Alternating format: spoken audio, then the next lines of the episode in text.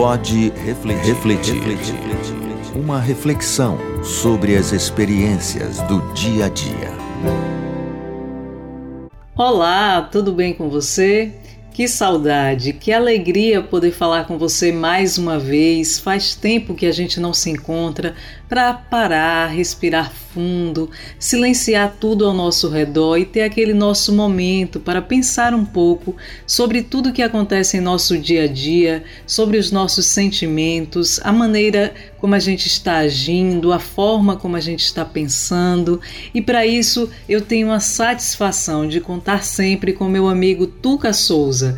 Tudo bem com você, Tuca? Vamos começar o primeiro episódio deste ano? Que maravilha! É bom demais poder estar de volta para dividir as nossas vivências, as nossas experiências, as nossas leituras com você que nos acompanha aqui no Pode Refletir. E a palavra da vez é recomeçar. Estamos recomeçando e antes de mais nada, quero desejar a você um ótimo 2022. Que maravilha essa oportunidade de recomeço que a vida nos oferece a cada término de ciclo, não é mesmo?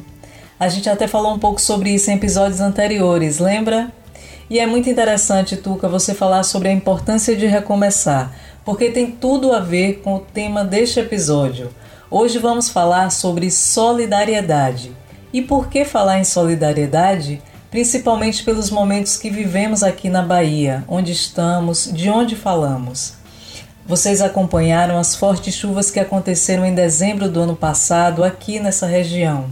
Foi notícia em todo o país. Vimos imagens fortes, vivemos momentos angustiantes. Tuca, você podia falar um pouco sobre o que aconteceu aqui em nossa cidade e como tudo isso afetou e continua afetando a vida das pessoas?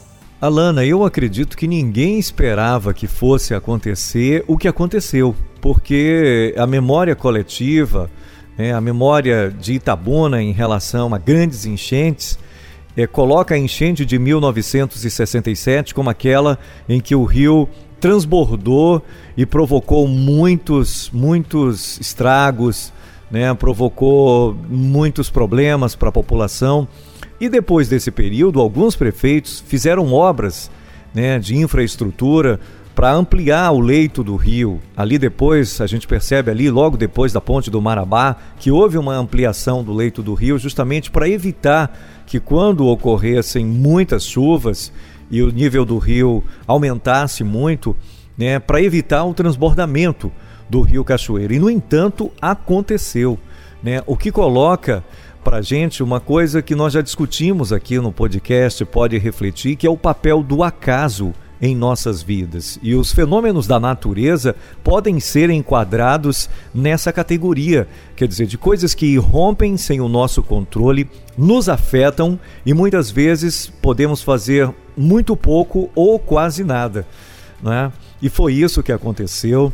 Só que uma coisa também muito importante de ressaltar nessa tragédia que o sul da Bahia viveu é, no final do ano, entre o Natal e o Réveillon, é, uma coisa importante de ressaltar é a solidariedade, né? como as pessoas se colocaram para ajudar as pessoas desabrigadas, desalojadas, as pessoas que foram afetadas por essas chuvas e as cheias dos rios é, no sul da Bahia. A gente pode falar um pouco mais sobre isso, né, Alana? Que inclusive é o tema de hoje. O tema de hoje do nosso podcast é a solidariedade. É verdade, Tuca. Muita gente perdeu tudo que tinha. E a gente tem que lembrar que esse tudo que foi perdido muitas vezes já era muito pouco e foi conquistado com muito sacrifício. Casas, móveis, roupas, livros, brinquedos. Eu visitei lugares onde a força da água deixou marcas profundas. Eu vi olhares de desalento e desesperança. Mas eu vi também algo que me impressionou bastante a solidariedade do povo, a capacidade de se colocar no lugar do outro, de se dispor para ajudar. Gente que doou dinheiro, doou tempo, que reuniu amigos, que fez quentinhas para distribuir, levou roupa, levou água, levou cesta básica. O pessoal das igrejas, das mais diversas religiões, que transformaram os templos em pontos de apoio, recebendo doações e levando a quem mais precisava as ONGs, gente que fez campanha na internet, gente que saiu de jet ski, de canoa, gente que trabalhou noite e dia de forma incansável e voluntária, um trabalho feito com amor. Que coisa bonita! Essas atitudes aquecem nosso coração e nos enchem de esperança. E vi também pessoas que não apareceram, que ninguém reconheceria, mas que fizeram um trabalho importante e silencioso, cada um fazendo o que era possível. Você também percebeu a solidariedade do nosso povo, Tuca? Interessante, Alana, essa referência que você faz a, aos centenas, milhares de pessoas anônimas que colaboraram, que ajudaram de alguma maneira as pessoas desalojadas, desabrigadas pelas enchentes, né? O que nos faz lembrar de algo que já dissemos aqui, que é a verdadeira virtude, o que se comenta, o que se diz é que ela é exercida anonimamente, né? Ela não é ruidosa, ela não é barulhenta, ela é algo que se exercita no silêncio, né?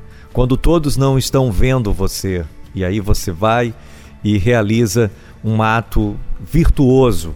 É claro que também é importante que se possa mostrar também, que se possa fazer e mostrar para que outras pessoas sigam o exemplo. E nesse sentido, a gente vê como a questão ela não é tão simples, como ela tem uma série de nuances, não é?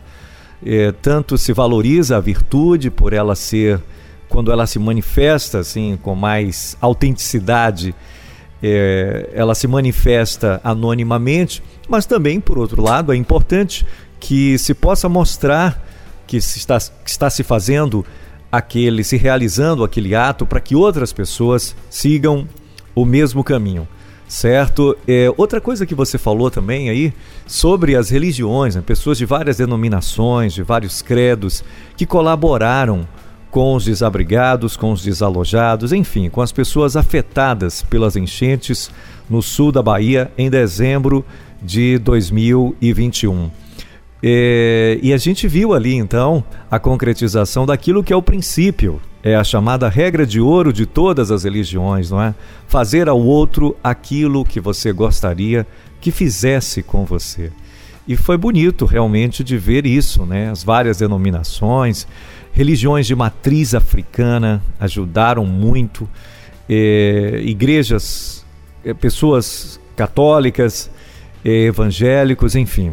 E, e, é isso que é bonito de ver, né? Essa doação, essa, essa compaixão, essa busca de aliviar, de diminuir o sofrimento, os impactos da tragédia sobre a vida das pessoas. Pode refletir. Uma reflexão sobre as experiências do dia a dia. A gente já está se aproximando do final deste episódio e é interessante como o tempo parece voar quando a gente está falando de temas como a solidariedade. Na minha fala final, eu quero deixar a minha gratidão a você que cultiva a capacidade de, sempre que possível, ajudar o outro.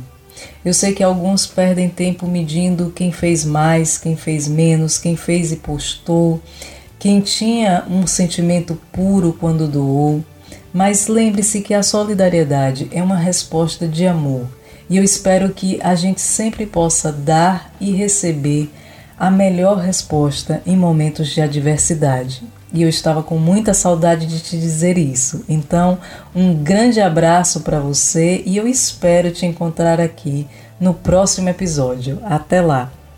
E eu desejo que você não espere um momento extraordinário para exercer a solidariedade, um momento de tragédia, mas que a solidariedade possa ser exercida todos os dias, na medida do possível, é claro. Há sempre alguém precisando de ajuda, precisando de uma mão amiga, precisando de alguém que se compadeça e possa prestar a sua solidariedade. Um grande abraço para você e até o nosso próximo encontro aqui no Pode refletir. refletir.